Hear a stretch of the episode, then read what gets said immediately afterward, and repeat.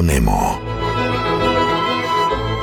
El punto Nemo es el polo de lo inaccesible ubicado en el Pacífico.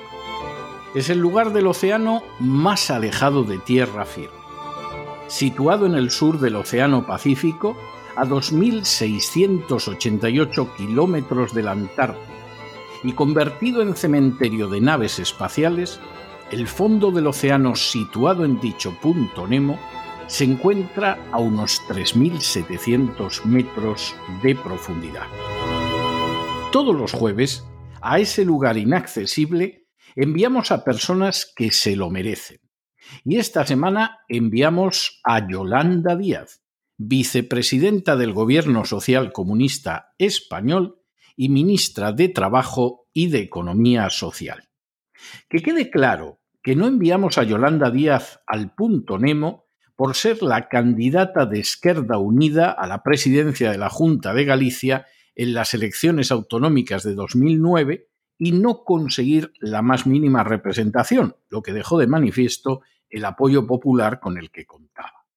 Que quede claro que no la enviamos al punto Nemo tampoco por fijar un nuevo salario mínimo que tuvo como resultado la destrucción de 45.000 puestos de trabajo, a los que se sumarán como mínimo otros 195.000 puestos de trabajo perdidos en los dos años posteriores. Es decir, la ministra de Trabajo destruyendo empleo por centenares de miles. Tampoco la enviamos al punto Nemo porque su figura del fijo discontinuo haya servido para enmascarar un aumento escandaloso del desempleo en millones de personas, precisamente un desempleo al que ella misma ha contribuido de manera fundamental.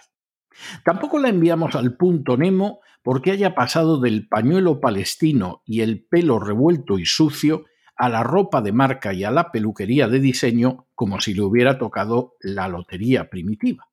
Ni siquiera enviamos a Yolanda Díaz al punto Nemo porque al presentar su nueva fuerza política llamada Sumar, escogiera como escenario el Matadero de Madrid, en justa referencia seguramente al futuro que les espera a los trabajadores mientras ella siga siendo ministra.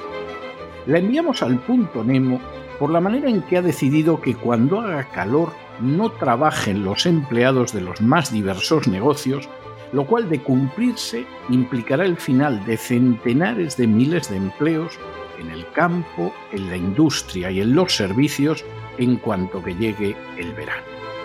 Es repugnante, es indecente, es inmoral que la vicepresidenta del Gobierno y ministra de Trabajo y Economía Social sea una política profesional y carrerista que no ha hecho absolutamente nada en beneficio real de los trabajadores, pero que no ha dejado de dar pasos para que más miles de españoles pierdan el empleo, más empresas se vean obligadas a cerrar y más miseria recaiga sobre aquellos que le pagan el sueldo con el dinero que les sacan los buscabonus de la agencia.